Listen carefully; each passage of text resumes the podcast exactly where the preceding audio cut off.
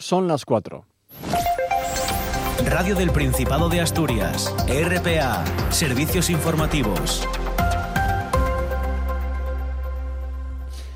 Buenas tardes. La Junta General del Principado ha aprobado por unanimidad y a propuesta de foro una declaración institucional contra el anuncio de cierre de la planta de Danone en Salas. El presidente del Parlamento asturiano, Marcelino Marcos Líndez, ha leído una declaración en la que se reafirma eh, su compromiso, el compromiso de la Junta General del Principado para ejercer el papel institucional que le corresponde como sede de la más alta representación de la sociedad asturiana a la hora de ofrecer soluciones que garanticen la viabilidad económica, social y demográfica de las empresas del Principado de Asturias.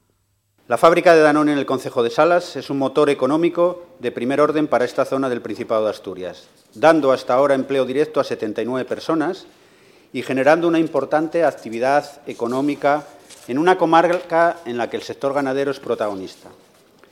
Su continuidad resulta imprescindible para garantizar cientos de puestos de trabajo y un futuro a medio plazo para la industria que rodea la actividad de la fábrica, que lleva 41 años en funcionamiento ininterrumpido. Más del ámbito industrial y empresarial, la compra del astillero gallego de Barreras por parte del grupo asturiano Armón no afectará negativamente a la actividad que la empresa tiene en el Principado.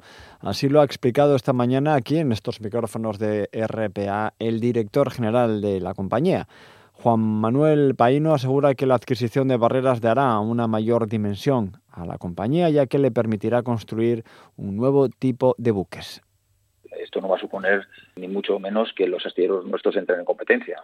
Cada astillero se ha ido especializando en el tiempo en un tipo de barco. En Armón Vigo, digamos, es referencia mundial en la construcción de buques oceanográficos y aquí en, Gijón, pues llevamos eh, ya tiempo construyendo tipo de barco. Estamos eh, trabajando mucho, digamos, el tema de aleaciones especiales como el aluminio y de hecho, pues bueno, ya estamos en, en construcción de otro ferry como el que hicimos para Balearia y la Federación Asturiana de Empresarios propone atraer a la inmigración asturiana para poder contar con relevo generacional en el Principado.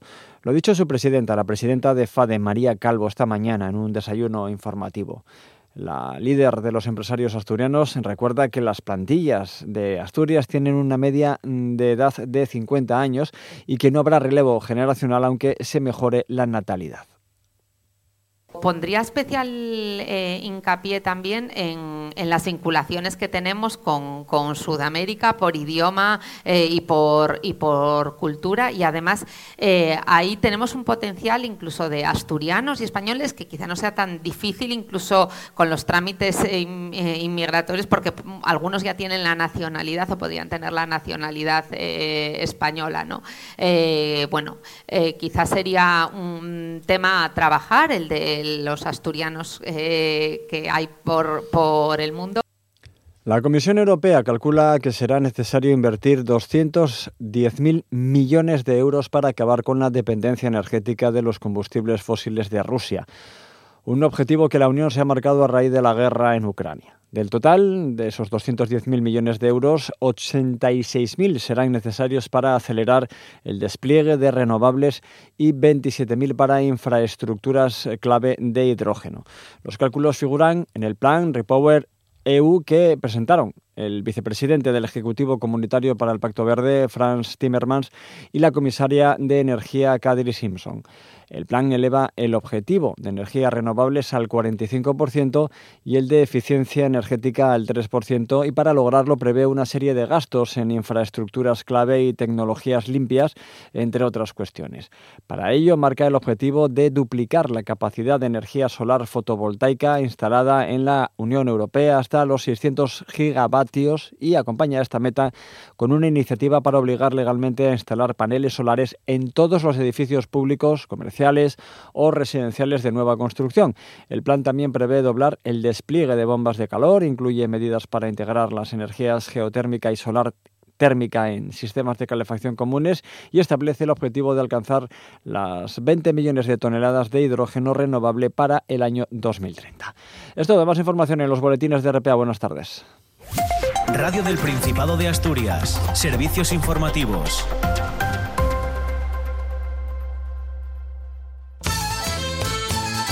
Ayer, en Noche tras Noche. Que cuando elaboramos la ley de 2010, tan solo era el 1,2% de los abortos se realizaban en instituciones públicas. Se ha multiplicado por 6, por 7 en estos momentos entre aborto quirúrgico y aborto hormonal está por encima del 10% lo que eh, en este momento se hace en los hospitales públicos. Por tanto, digamos, la ley tuvo una eficacia limitada, pero tuvo una eficacia también en esa materia. Acompáñenos esta noche a partir de las 9, ya saben, toca cerrar juntos el día. Cada tarde conectamos con la región. Directo a Asturias, con Arancha Nieto. De 6 a 8 en RPA. La radio más asturiana, la radio más prestosa. Esto ye RPA.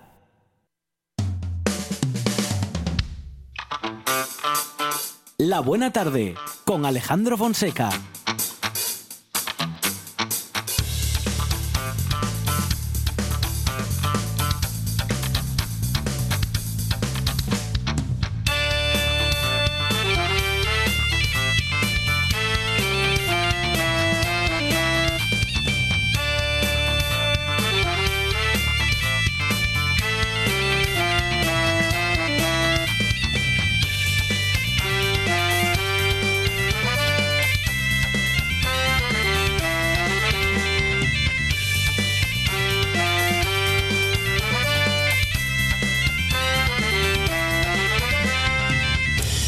Buenas tardes. Son las 4 y 6 minutos de la tarde y esta es la radio del Principado de Asturias.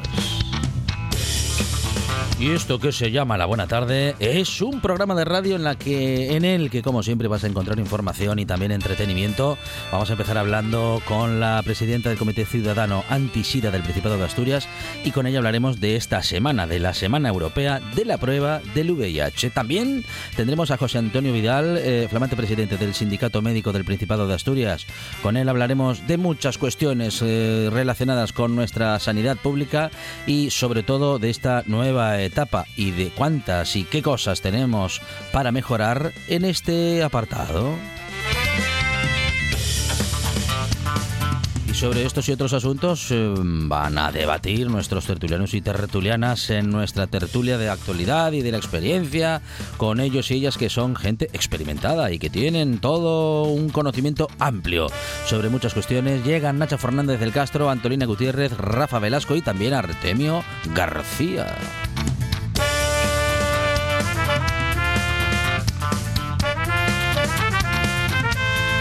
Y después de reflexionar en voz alta llegará Miguel Ángel Lurueña que también eh, bueno, reflexionará sobre los asuntos relacionados con la alimentación porque él es doctor en ciencia y tecnología de los alimentos.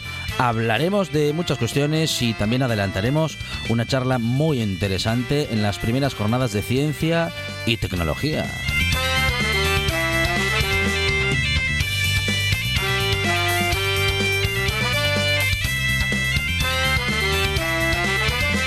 Tendremos tiempo también para hablar con Amador Vázquez de Naturaleza, con Amador Vázquez que es ornitólogo y que está preparado como siempre con los sonidos que nos llevan con la radio y la imaginación y también el conocimiento a la naturaleza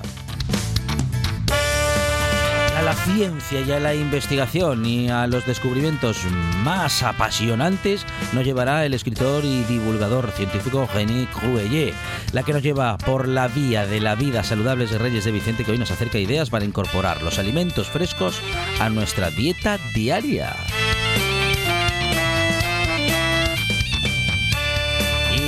Hacemos dieta porque tenemos que trabajar mucho. Bueno, digo que no hacemos dieta de trabajo. Eso, de eso cada vez tenemos más en la radio y en esta buena tarde porque en la producción están eh, Juan, eh, digo sí, Juan Sáez Pendas, Monchi Álvarez y Lucía Fernández.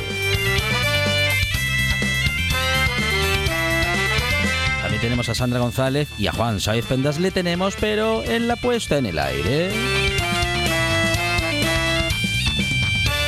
Y quien les habla Alejandro Fonseca en la presentación y en la buena compañía que procuramos hacerlos hasta las 6 de la tarde en esta buena tarde que hasta las 6 se llama así. Me gusta la buena. tarde.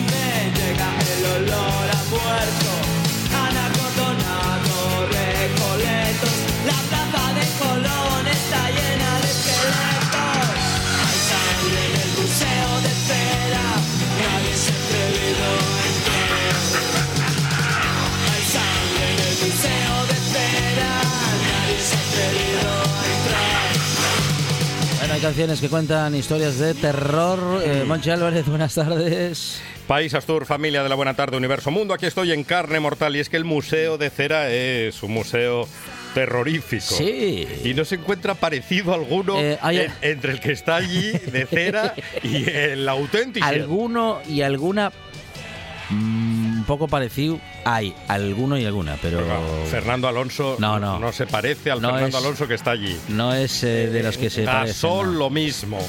El rey Juan Carlos tampoco se parece. Eh, bueno, pues sí, ahí, eh, ahí está, ahí está. Bueno, pues hay, hay unos cuantos ejemplos hoy Museo de Cera. es que hoy es el día de los museos. Día Monse. Internacional de los Museos. Sí, señor.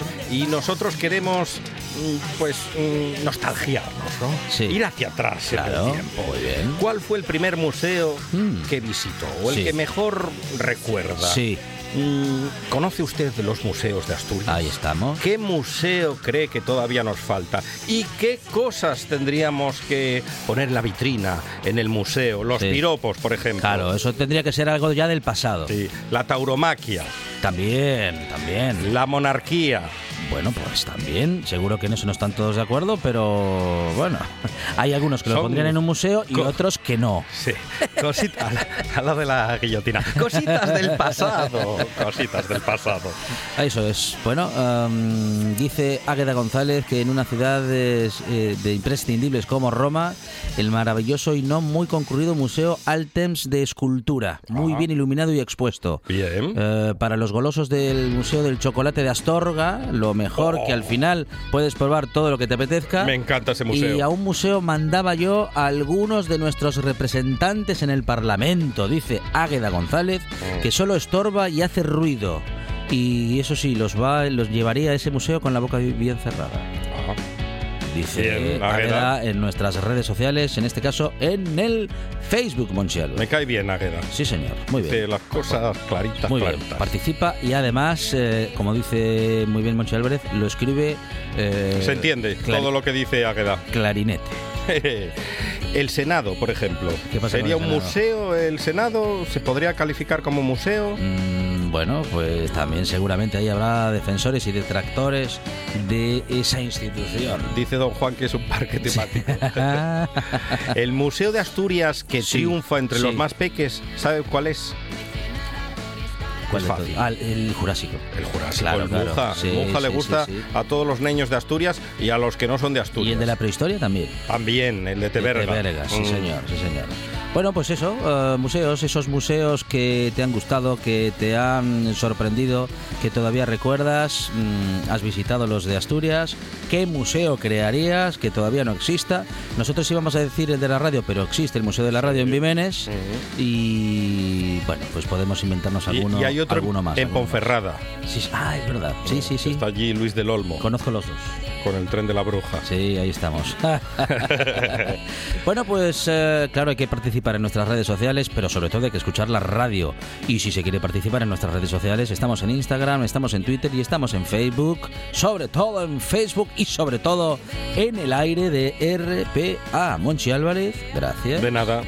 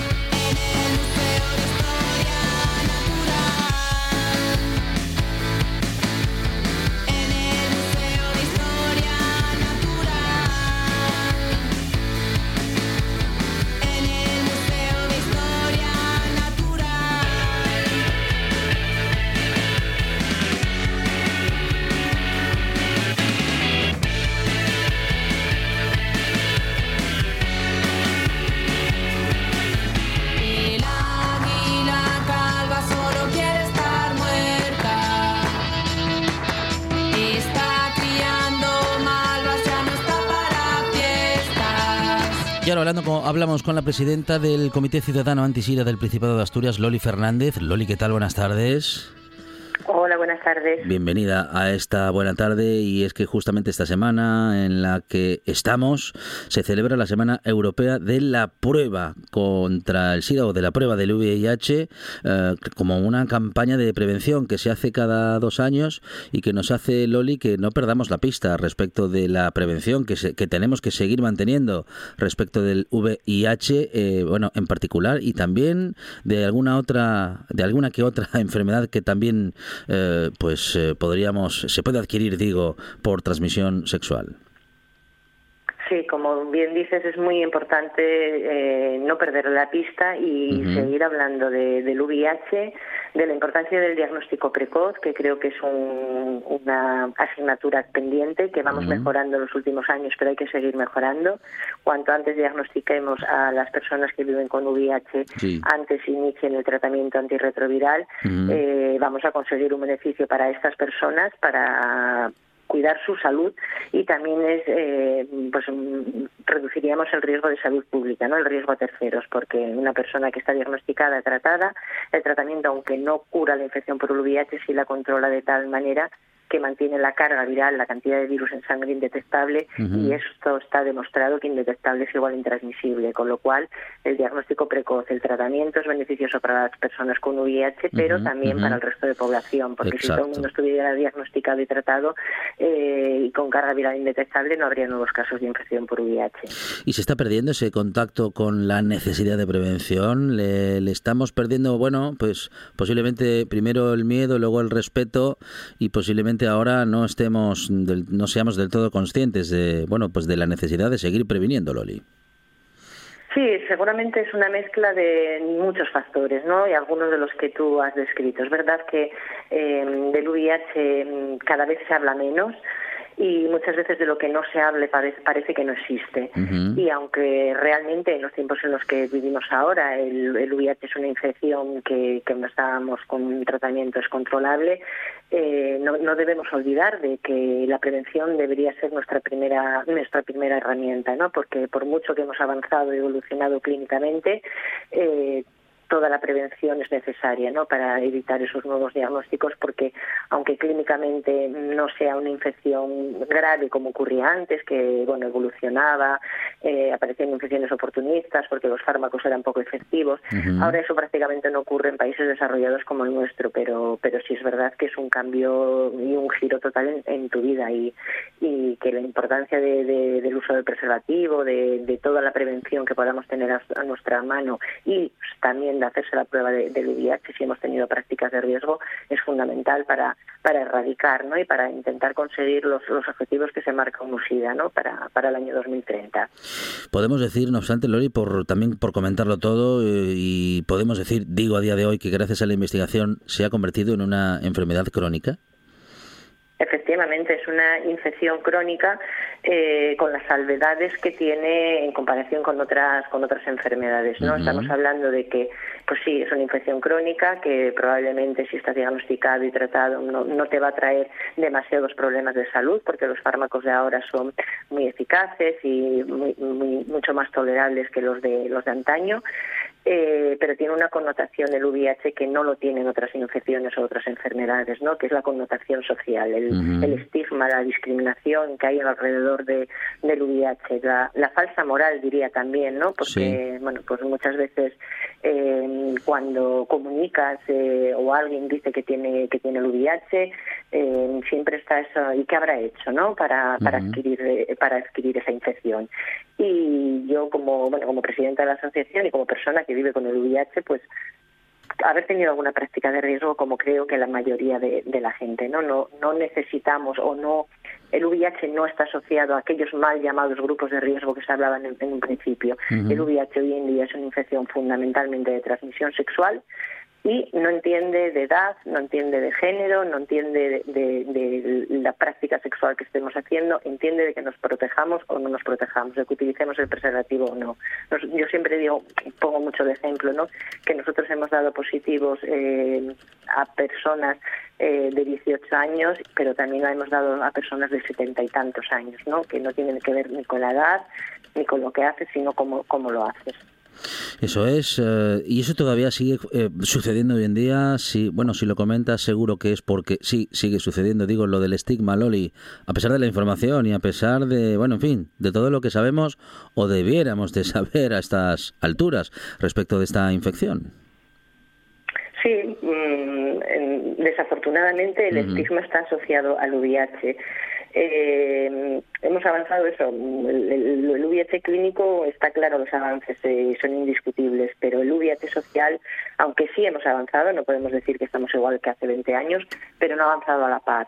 Eh, sigue habiendo muchas dificultades, las personas con VIH siguen teniendo mucho miedo a, comunicar su, su, condición de VIH, a la hora de, de acceder a un, a un puesto laboral siempre está esa preocupación de, aunque sabemos que no te pueden hacer la prueba del VIH sin tu mm. consentimiento, Ujú. pues siempre está esa duda y ese miedo de que te puedan hacer una prueba, que, que se pueda saber tu condición de VIH, que tengas problemas en el ámbito la- laboral. Todos esos miedos son realidades de, de hoy en día, que las personas con VIH las viven ir habiendo personas, pues no sé, te puedo poner un ejemplo tan tan sencillo y a veces parece tan tan tonto como que hay personas que no entran a la asociación porque tienen miedo que el hecho de, dar ese paso y de que alguien les vea entrar en el Comité Antisida de Asturias eh, les pueda relacionar con el VIH, ¿no? Y entendemos esa angustia y entendemos esa preocupación y eso nos indica que no está normalizado el vivir con el VIH que si te- a ti te preocupa tanto el que te puedan asociar con el VIH, que yo siempre siempre siempre decimos en el Comité Antisida no solamente entran personas con VIH, entran personas a informarse, entran voluntarios, entran colaboradores, entran muchas personas, pero ya ese miedo de que porque tú entres a- en una asociación como esta Hmm. te, te vayan a, a, bueno pues a señalar a señalar no o marcar de alguna manera porque tienes el VIH pues bueno es triste ¿no? que siga pasando, pero, pero es real. Nosotros seguimos teniendo contacto y nos vemos con personas fuera de la asociación porque no se han atrevido a dar ese paso, ¿no? No ha llegado su momento y todo esto es un proceso de, de tiempo que las personas necesitan para, para llegar a eso, ¿no? Bueno, una campaña que, como decimos, ya está en marcha, se celebra durante toda la semana, lo, se hace cada dos años, una edición en primavera, otra en otoño, persigue dos objetivos fundamentalmente, facilitar el acceso a las pruebas de hepatitis y de VIH y concienciar sobre los beneficios del diagnóstico precoz. Eh, bueno, mm, eh, ¿qué, tenéis montado en Asturias? ¿Cómo podemos acercarnos a, bueno, a, a- estas iniciativas? Y, y, bueno, ¿y quién puede, quién o quiénes pueden o podemos a, acceder a, a estas pruebas, Loli, o a la información que nos podéis brindar para saber eh, cómo prevenir y dónde hacerlo?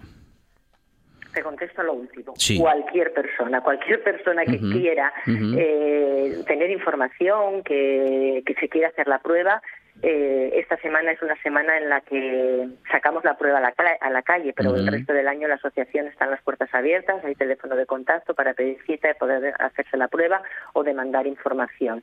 Eh, como decías, esta es una campaña que se hace dos veces al año a nivel europeo, esta es la edición primavera y, y en otoño haremos la siguiente. Nosotros aquí lo que hemos eh, estamos haciendo, ayer hemos estado por la tarde en la Universidad Laboral de Gijón con, con una mesa informativa, con un espacio para que la gente pudiera preguntar e informarse y a la vez también otro espacio para poder hacer pruebas de, de, de VIH, ¿no? Eh, mañana por la mañana, mañana jueves por la mañana, van, volvemos otra vez a la universidad laboral para poder llegar a las, eh, las personas que están en el turno de mañana estudiando. Y luego el viernes tenemos una jornada de puertas abiertas en la asociación eh, de 10 de la mañana a 8 de la tarde de forma ininterrumpida y sin falta de cita previa. Cualquier persona que, que quiera puede acercarse, pues hacerse la prueba. Único requisito es media hora antes de, de hacerse la prueba no haber comido ni bebido nada. Eh, simplemente pues agua nada más se podría tomar porque lo que hacemos es recoger una muestra de fluido oral y no puede haber ningún producto que la altere y, y tener claro que, bueno, aunque son pruebas rápidas, son rápidas a la hora de mm, recibir el resultado. Pero es importante eh, tener claro que tiene que haber pasado el periodo ventana desde la última práctica de riesgo, haber pasado tres meses antes de hacerse la prueba para asegurarse que ese resultado sea fiable. Es Loli Fernández, presidenta del Comité Ciudadano Antisida del Principado de Asturias. Loli, muchísimas gracias y que salga todo muy bien. Gracias a vosotros.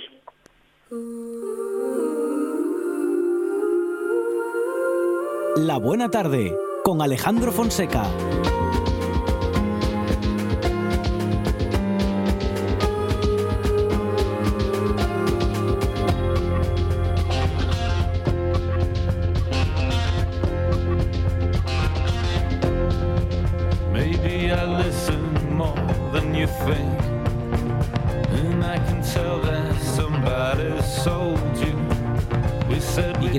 Hablar con José Antonio Vidal para darle la enhorabuena por eh, bueno pues eh, haber sido elegido eh, por más de 900 médicos que han participado en las primeras elecciones que celebra el, el SIMPA, el Sindicato Médico del Principado de Asturias. Y bueno, íbamos a hablar sobre todo sobre esta cuestión, sobre esta nueva etapa y sobre la problemática que está encima de la mesa. Una de ellas, la de la falta de relevo para los profesionales que se jubilan. José Antonio Vidal, ¿qué tal? Buenas tardes. Bueno, hemos perdido esa comunicación, vamos a recuperarla enseguida, en unos minutos, eh, bueno, o en unos segundos seguramente lograremos hablar con José Antonio Vidal, que como decimos se ha convertido en el responsable del Sindicato Médico Profesional de Asturias, que ha renovado su cúpula directiva, que es la primera vez en los 40 años de historia de la organización que se celebran unas elecciones ordinarias. En esta ocasión no se, ha, no se llegó a una lista de consenso y a la convocatoria acudieron más de 900 profesionales de los 1.800, a más de 1.800 afiliados que, con que cuenta el sindicato. Eh, ahora sí, recuperamos esa comunicación. Don José Antonio Vidal, ¿qué tal? Buenas tardes. Hola, buenas tardes. Bueno, enhorabuena para empezar, eh, José Antonio, y bueno, un, un triunfo importante porque son las primeras elecciones que se realizan, eh, bueno, primero ante la falta de consenso para elegir a una nueva cúpula y luego, bueno, pues que porque se ha llegado a esta instancia y así se ha, se ha determinado esta nueva etapa, una nueva etapa en la que está sobre la mesa, mm, bueno, se están sobre la mesa muchos asuntos relacionados con la, bueno, pues con el ámbito sanitario que es muy amplio y muy sensible especialmente en Asturias, pero una de las cuestiones que más nos ocupan y preocupan en estos momentos, pues el- esa, esa aparente o, bueno, real ya, ¿no? Falta de relevo para los profesionales que se jubilan. No hay relevo generacional, José Antonio.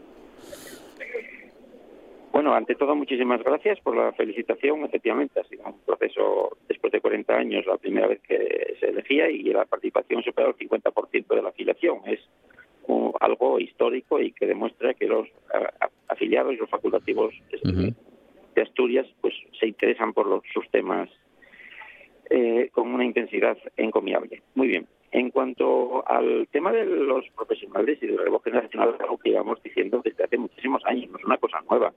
Eh, tenemos carencias visibles tanto desde el nivel organizativo más alto a- hasta el día a día. Eh, no tenemos, se están jubilando cientos de, de médicos cada año y no tenemos suficientes eh, profesionales que, eh, que se especialicen y que salgan cada año a- al, al mercado laboral. Eh, no tenemos mm, ni eh, eh, no tenemos capacidad para retener a los residentes que formamos Sí, sí. Y no tenemos tampoco eh, un plan de recursos humanos que está obsoleto desde el año 2009, con lo cual no tenemos una previsión de cuántos entran y cuántos salen. Y ha unido a eso actualmente la pandemia que causó una tremenda de- desafección en muchas personas porque ya salen de, la, de su residencia eh, completamente eh, desencantados. Eso es algo muy lamentable en personas jóvenes. El otro día lo comentábamos con unos residentes de familias recién terminados que ya no, no la, la medicina de atención primaria está tan desestructurada y tan desorganizada y tan y es tan agotadora que ya no les no les es atractiva. Esto es algo tremendamente eh, malo. Y finalmente no se ofrecen soluciones que mejoren eh, la atractividad, las, el, el- el- el- ese encanto que tiene que tener la profesión para, para el profesional recién acabado. Aquí no hay suficientes medidas de conciliación, las condiciones económicas no son buenas en las cuestiones que más interesan a las personas jóvenes, como pueden ser las horas de guardia, porque es una época en la que trabajan más en, en trabajos eh, a guardias. Se ofrecen contratos mm, de muy corto plazo, muy cortoplacistas, no hay una estabilidad a medio largo plazo suficiente e incluso se llega, por ejemplo, a la atención primaria a intentar co- coordinar contratos eh, entre, entre categorías diferentes, entre medicina de urgencias y primaria, que es algo verdaderamente extraño para un profesional porque quiere desarrollar su carrera profesional en uno de los campos, no, no en los dos de una forma de una forma vicariante eh, de uno respecto a otro. Todo esto, pues, es un cóctel perfecto para hacer que nosotros no tengamos una una buena una buena respuesta de los profesionales jóvenes y desde luego el cambio generacional con estos mimbres no, no está garantizado. Vamos a tener que cambiar muchas cosas. Ha mencionado usted a la pandemia y esta es una pregunta obligada. ¿La pandemia ha tensionado tanto el sistema que ahora se ven las costuras o los rotos ya venían de antes? Sí, a ver, hay dos partes. Lo primero Mm. es que ya veníamos de una situación mala porque lo- los, temas organizativos de atención Mm. primaria ya eran Ujú. conocidos, por ejemplo, los temas de listas de espera en atención hospitalaria también, es decir, son temas crónicos de- del sistema no resueltos. Y eh, durante la pandemia se vieron agravados. Encima la pandemia produjo una sensación de que había que centrarse solo en la pandemia y se dejaron abandonados otros temas, es decir, la atención primaria siguió en una deriva en ciertos tipos de atención frente a otros y por, por necesidades. No se no se podían hacer y sin embargo eso se, se utilizó contra los propios profesionales cuando en realidad era algo que el servicio de salud establecía como necesario para, su protección, para proteger a los profesionales. Todo esto creaba un, ambiente de trabajo extraño en el cual se sustituyó la relación médico-paciente por la relación entre el médico y otros estamentos distintos y otras y, otros medios de trabajar distintos. Bien, ¿qué, ¿qué pasó además? Que se abandonó el control, por ejemplo, de pacientes crónicos, con lo cual ahora tenemos todas las complicaciones habidas y por haber después de, de la pandemia, con una sobrecarga asistencial brutal de todos los sistemas, no, solo el de primaria, sino también el, de hospitalaria. Eh, se mm, disminuyó toda la actividad solamente centrada en el COVID, con lo cual, bueno, pues puede que en el COVID se consiguieran controlar algunos aspectos, pero evidentemente se desatendieron muchos otros. Eh, todo eso, mm, repito, creó desencanto y si hablamos del cambio generacional, creó desencanto entre las personas jóvenes, creó mayor tendencia a em, jubilarse y a, y a- y a- y desaparecer del sistema a las personas de cierta edad y al final pues tenemos una situación de grave carencia de facultativos.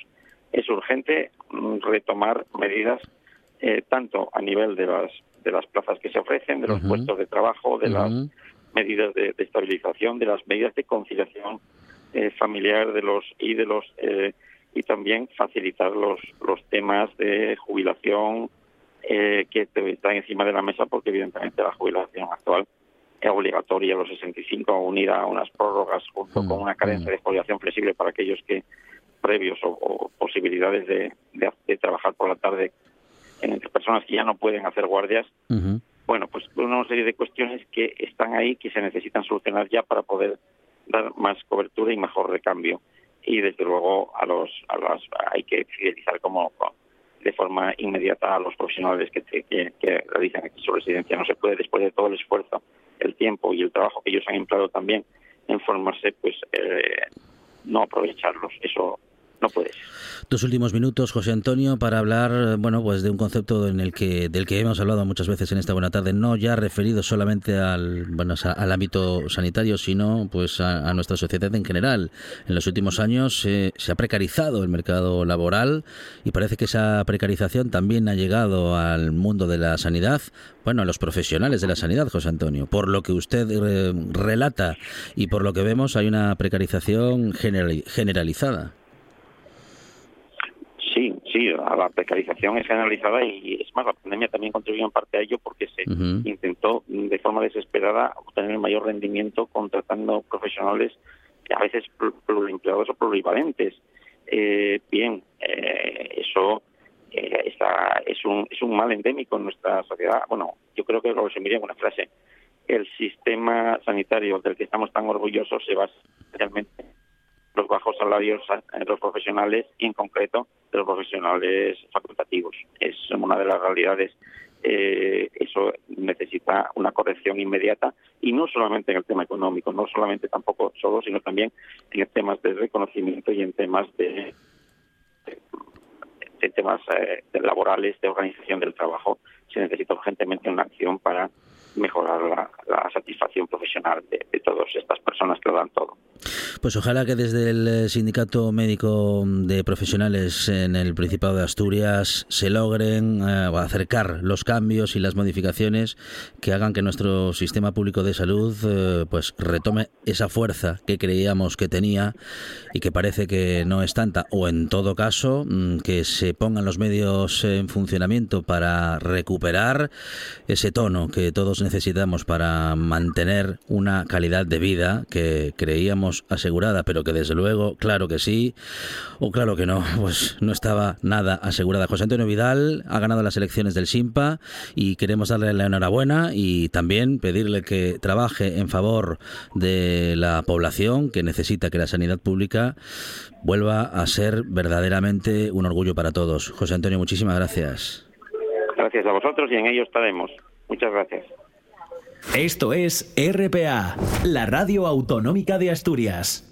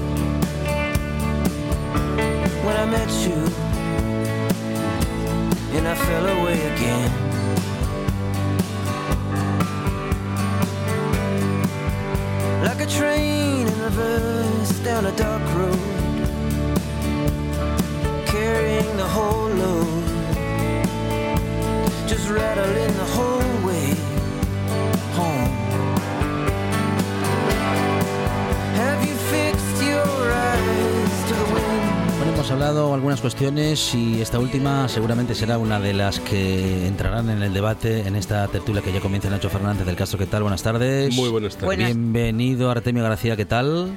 Buenas tardes. muy Saludaba bien. con mucha energía, como siempre, Antolina Gutiérrez. Antolina, bienvenida. Gracias. Y Rafa Velasco con nosotros, gracias. Muy buenas tardes. Pues bienvenidos y bienvenida. Aquí estamos hablando, bueno, en este caso de pues de la sanidad pública y del problema de la renovación, ¿no? No no no no hay profesionales, no hay jóvenes mm, chicos, chicas, médicos, médicas para reemplazar a los que a quienes se jubilan, Rafa. Bueno, eso lo deben decir. No sé si es verdad o sí, a nivel de los licenciados que salen anualmente de las universidades y en particular de, de la Universidad Asturiana, que generamos licenciados para mil y un sitios y en mil y un especialidades. ¿no?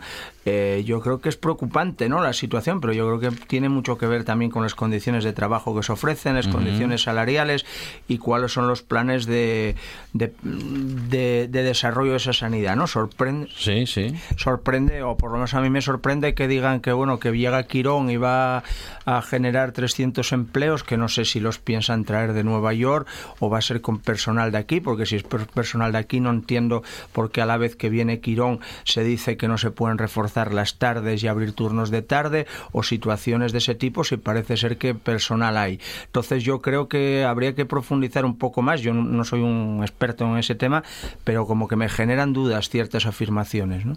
Antolina.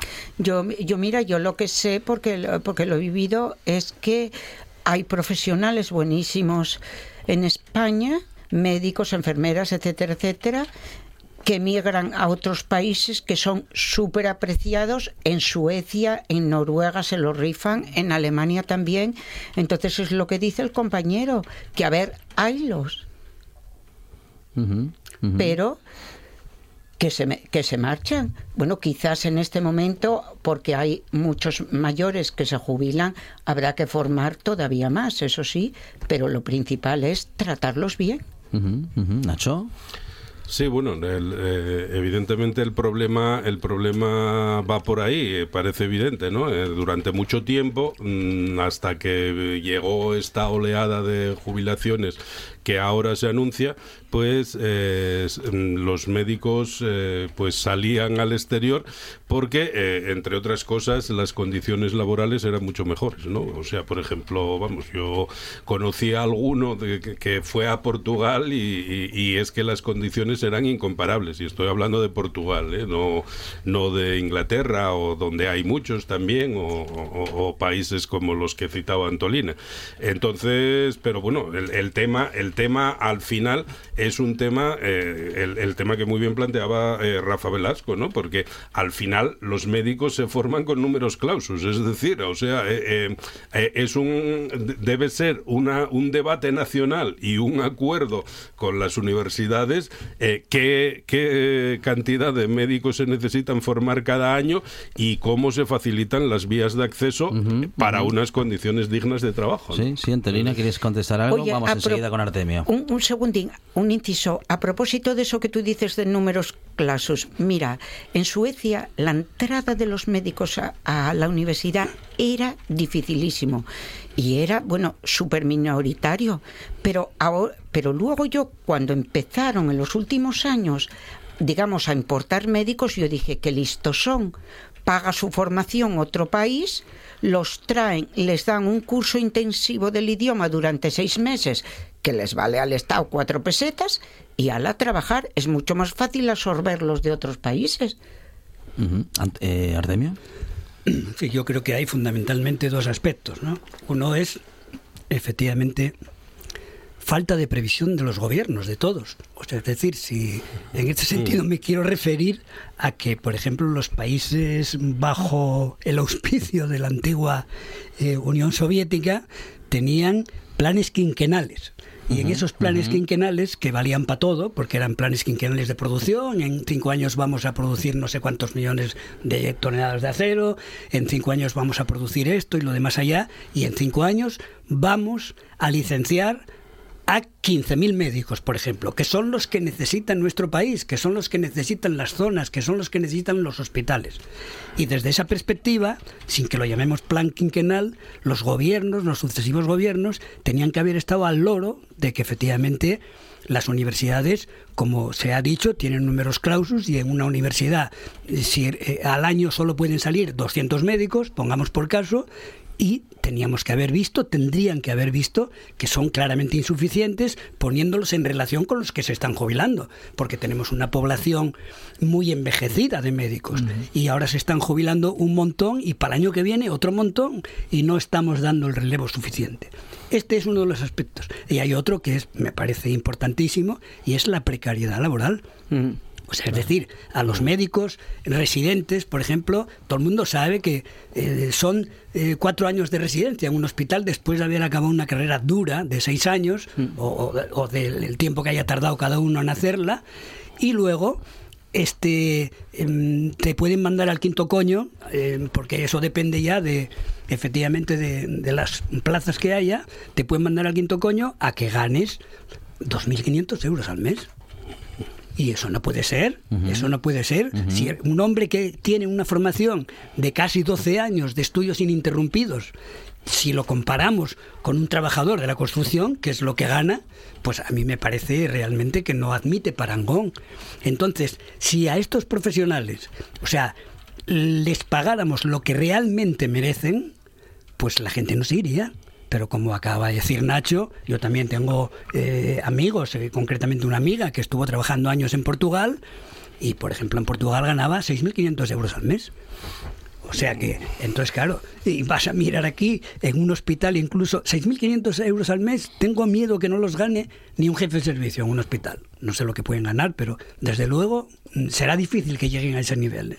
Entonces, claro, eh, es normal que la gente migre, que marche. Y hablando, hablando de precarización, ¿sí vas a decir algo, Rafa? No, no, no, no, no Vale. estoy bastante de acuerdo con, Bien, hay bien, bien, bastante bien. sintonía en lo sí, que... Sí, sí, porque hablamos de precarización laboral en general, que también ha llegado a, pues lógicamente también a los profesionales de la medicina y posiblemente esa precariedad también nos haya convertido eh, a- eh, como país en el mayor consumidor de ansiolíticos del mundo, Antolina.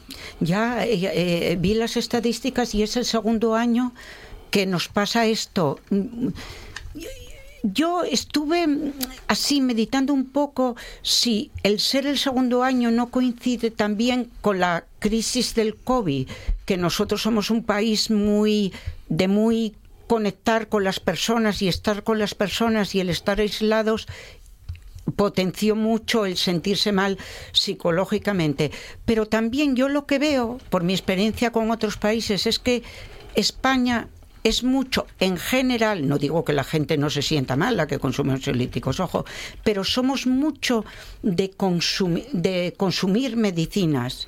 Eso me so- siempre me ha sorprendido bastante.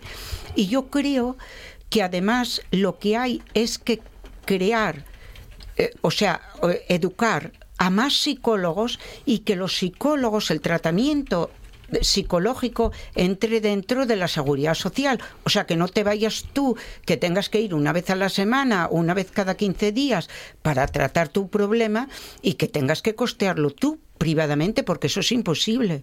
Para mí, los psicólogos es una fuente fundamental del, tra- del tratamiento. Nacho. Bueno, yo que estudié psicología no estaría tan de acuerdo, que igual hay hasta demasiado. Yo estudié psicología y psiquiatría eh, social, ¿eh? Pero, pero que bueno, el, el tema, el tema, el tema es que los, los problemas, los problemas que derivan en, en medicación con ansiolíticos y, y con otros eh, productos, pues me- eh, médicos que son una solución fácil, pues eh, este- son problemas sociales, no son, no, no son en realidad problemas psicológicos. O sea, no son problemas que están en el yo interno, sino que están en, en lo que en lo que determina ese yo interno, ¿no? En lo que hay fuera. Y, y eso que hay fuera es un problema social, no es un problema, es un problema de lo que decíamos eh, que fue convirtiéndose progresivamente de una precarización laboral en una precarización ya de la vida, ¿no? Completa. Entonces, eh, bueno, pues en, en España, evidentemente, es de los países del mundo con mayor índice, vamos, de- del mundo desarrollado, quiero decir, con mayor índice de paro juvenil, por ejemplo, eh, con, eh, con mayor índice de precariedad laboral, etcétera, etcétera, y esos problemas son los que realmente derivan luego en procesos de ansiedad personal que llevan a- a- al consumo de ansiolíticos, porque además es lo fácil, ¿no? Y, y- y evidentemente muchos de ellos efectivamente no pasan ni por un especialista, sino que directamente, pues probablemente el médico de cabecera pues le receta un ansiolítico y ya la, eh, tira para adelante, ¿no? Claro, el, el ansiolítico desde luego no va a solucionar el problema de fondo, es lo que quiero decir, ¿no? Claro. que el problema de fondo es siempre un problema social. Rafa. Sí, yo co- cogería la frase que, que he leído alguna vez a, a- a un psiquiatra prestigioso de esa ciudad, que es Guillermo Rendueles, cuando Mm. dice que a lo mejor no se necesita un psiquiatra si lo que necesitas es un sindicato, ¿no? Sí. Eh, Sí, simplificando, también. simplificando mucho, pero bueno, intentando expresar en una palabra lo que en parte decía Nacho, ¿no? Eh, yo creo que eso es, es parte del, del problema, aparte de que yo creo que sí que hay una cierta obsesión Sí. eh, de patologizar todos los problemas, ¿no? O sea, es que incluso hasta cuando se analiza, con, pues no sé, la guerra de Ucrania ahora, ¿no? O sea, que, decir, eh, que es una guerra política, bueno, económica, militar, evidentemente, y que tiene tal, pero entonces todo se analiza en función de si el padre de Putin y de Waje le generó un trauma, este tipo de cosas, mm, analizas un mogollón de historias desde ese punto de vista. Yo creo que eso tra- está trascendiendo un poco a toda la realidad, ¿no? Intentar convertir cualquier problema en un problema eh, mental, en un problema del individuo, que después por eso proliferan también a otro nivel los coaching estos y tal. Entonces, bueno, si fracasas es problema tuyo y se puede hacer lo que uno quiera y se supera y tal. Entonces, al que no lo logra, que le genera una enorme frustración, pues en vez de entenderlo como un problema social de esa precarización de la vida de la que hablaba antes Nacho, pues lo entiende como un problema personal y recurre a la única ayuda que se le facilita, que es la, la- la- la med- la medicación, la farmacológica, ¿no? Y después, curiosamente, se genera otra con- la contradicción, ¿no? O sea, que decirte, por otro lado, hay, hay personas con verdaderas enfermedades Exacto. mentales que están bastante Sí. abandonadas y, y solo en manos de Muy- las familias, ¿no? O sea, que decir, hay, hay gente con problemas de esquizofrenia o demás que, bueno, vale, sí, tienen una orden incluso de internamiento, bueno, o, o- o de libertad vigilada, se les manda que vayan al centro de salud a que le ponga una inyección una vez al mes o el tratamiento que sea, pero después se le deja en manos de las familias toda la cobertura que a veces no estás en condiciones, ¿no? A lo mejor tienes un hijo de 40 años esquizofrénico y que lo va a cuidar y apoyar una madre de 80 y pico. Mm, si no hay red clientelar, eh, que perdón, clientelar, eh, red social que, que genere ese apoyo. Entonces yo creo que ahí se da los dos fenómenos que hace que mm, convirtamos en enfermedad lo que quizás no lo es y después las verdaderas enfermedades se dejan bastante abandonadas. Oye, hay un aspecto, perdón Artemio, hay un Sí. aspecto que hay que contemplar también y es, mm, digamos, el sentirse mal y, y- y la necesidad de ser tratado y de tener ayuda por, mm, ¿cómo se llama? Burning, que te quemas. O sea, la, esa, la sociedad ahora está constituida de tal modo que nos obliga a prestar, a prestar, a prestar y entonces rompemos. Y eso es un fenómeno muy característico de nuestra época al que hay que prestar muchísima atención. Perdóname, Artemio. Artemio, Artemio. Por segunda vez. Ahí va. Este, bueno, yo creo que mm, estamos ante un problema social de verdadera envergadura. O sea, lo fácil, lo fácil para la sanidad pública es solventar estos problemas con una pastilla. Eso es evidente. Eh, el que se lo puede permitir no va a la seguridad social y va a un psicólogo privado que en la mayoría de los casos, desgraciadamente, también lo solventa con otra pastilla, pero con un nombre muy sugerente y con una factura añadida más sugerente para él todavía, ¿no? Entonces, em, yo entiendo que efectivamente todo el mundo no se puede permitir el lujo de acudir ni a la sanidad pública ni a la privada para solucionar problemas que son estructurales, que son problemas que competen al, al país, que competen a la estructura social del país, que competen al bienestar del individuo, que competen a cómo el individuo se siente frente a las continuas agresiones que recibe todos los días de la, de la propia sociedad, del gobierno, de las autoridades en general, que pasan olímpicamente de él y que se siente desprotegido. Yo pondría un ejemplo que mm, de vez en cuando, cada tres o cuatro años, se produce en los barrios de París, lo- los conocidos banlieues, ¿no? Eh, ahí hay una población que viene fundamentalmente de Argelia, eh, de cuando de cuando Francia abandonó Argelia y se nacionalizó, vamos, se consiguió la independencia del país después de una guerra terrible y cruenta. Y eh, empezaron a llegar a, Francia aquellos los famosos Pierre Noirs, ¿no? Y estamos hablando de los años cincuenta y pocos y a partir de ahí pasaron ya setenta y pico de años y nacieron tres generaciones. Tres generaciones de argelinos, de tunecinos, de marroquíes en general, que los estuvieron depositando en los barrios periféricos de París fundamentalmente para que no entraran en la metrópoli, ¿no? Para que no se mezclaran con la gente normal, ¿no? Cosa distinta de España, que España nunca hizo objetos en ese sentido. Aquí la gente vive donde quiere, no donde la mandan vivir, ¿no?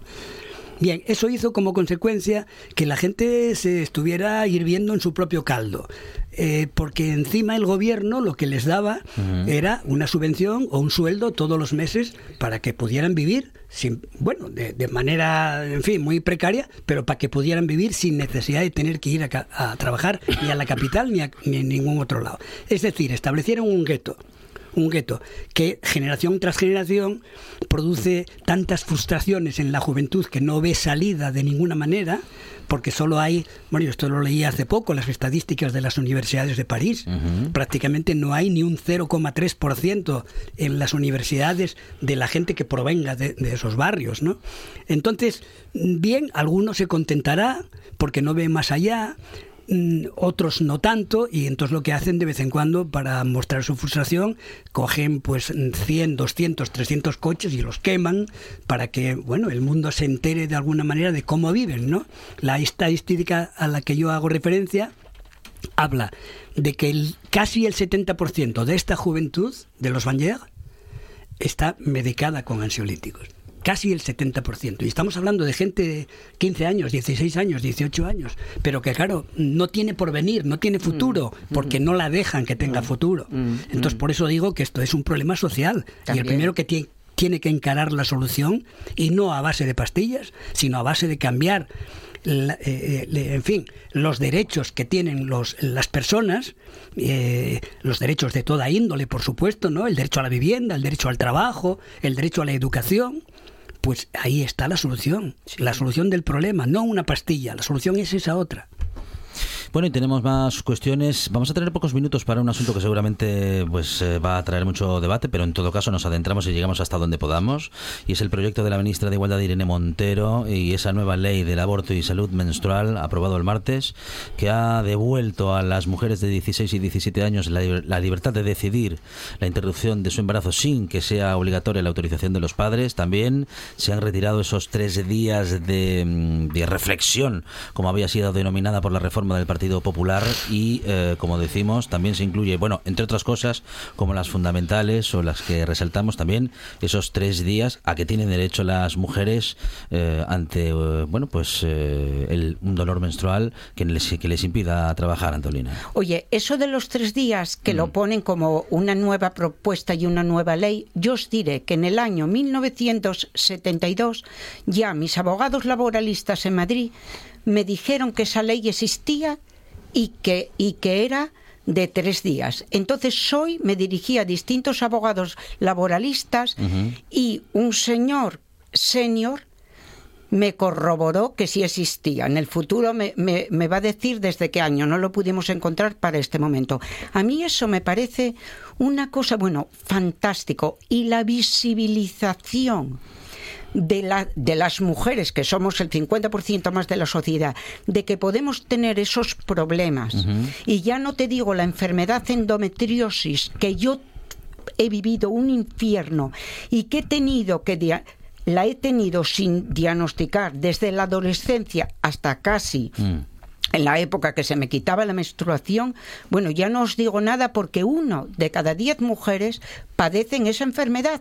Y si tú no lo hablas, ni lo visibilizas, ni le das una importancia, ay, tómate un ibuprofeno, ay, tómate tal, se co- te convierte la vida en un infierno. Y no solamente eso, te causa una ruina económica porque te condiciona tu trabajo. Esa ley ya, eh, esas leyes de los tres días y que lo pague la seguridad social, el, el dinero de esos tres primeros días, y eso, por ejemplo, en Suecia ya existe, ¿eh?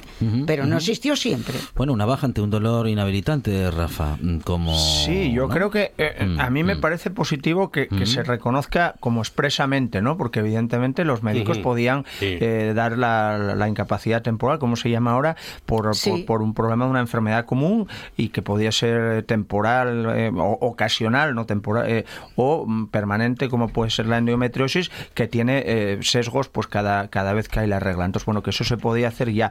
La- lo positivo es lo de los tres días pagados Sí. a cargo de la seguridad social, que yo creo que es el elemento fundamental, porque claro, aquí mm, hay muchas bajas que se pueden conseguir, pero a ver quién es el guapo que se permite mm, coger ciertas bajas y no va a cobrar, o sobre todo, y quizás ahí habría que dar una vuelta más de tuerca eh, con el tema del despido, ¿no? Con el despido que aquí es eh, libre, aunque pagado, mucha gente no coge bajas No. eh, por precisamente porque se juega eh, su, su puesto de trabajo. Entonces, yo creo que, que la ley tiene elementos eh, muy positivos. Ya en el tema de- del aborto en concreto, pues ya se han mencionado eh, unos cuantos. Me parece fundamental el tema de la objeción de conciencia. Es decir, que tal y como se regula ahora, eh, intente poner freno a lo que era un coladero de gente que decía que era objetor de conciencia para no hacerlo en la pública y lo hacía en la privada, o gente que, eh, utilizando la objeción de conciencia, lo que estaba haciendo un bloqueo al ejercicio del derecho eh, al aborto en sí mismo, y por desgracia se ha quedado corto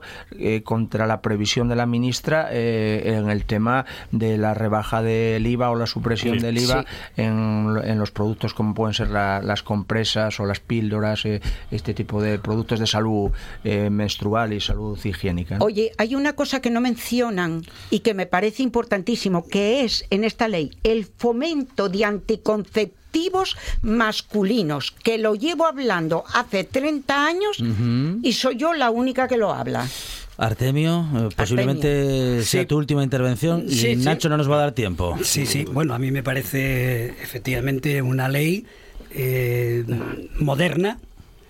Eh, no, yo desconocía, y eso que me dediqué gran parte de mi vida al derecho laboral, desconocía que fuera tan antigua esa posibilidad. Mm. No lo sé, no, no lo sé realmente. Quiero decir la posibilidad de que la seguridad social pague No, lo- no. los tres días eh, respecto No, no, de esa no la había, no, de- no, por supuesto. Por, e- por eso Pero es te que lo yo- es pagaba que el empresario, es te que lo yo pagaba creo- el empresario. Ah, es que tú dijiste que lo Es que no pagaba existía seguridad social ya, todavía. Ya, ya, ya. Bueno, la seguridad social en España existe desde 1901, o sea que... Bueno, pero te pagaban esos Ya. primeros días, te los pagaba Entonces, el en, cua- en cualquier caso, para que hable Nacho, me parece una ley estupenda. Y no tenemos tiempo para más. Nacho Fernández del Castro, Tremio García, Antolina Gutiérrez, Rafa Velasco, muchísimas gracias. Noticias en RP, tras lo cual esta buena tarde sigue a este ritmo.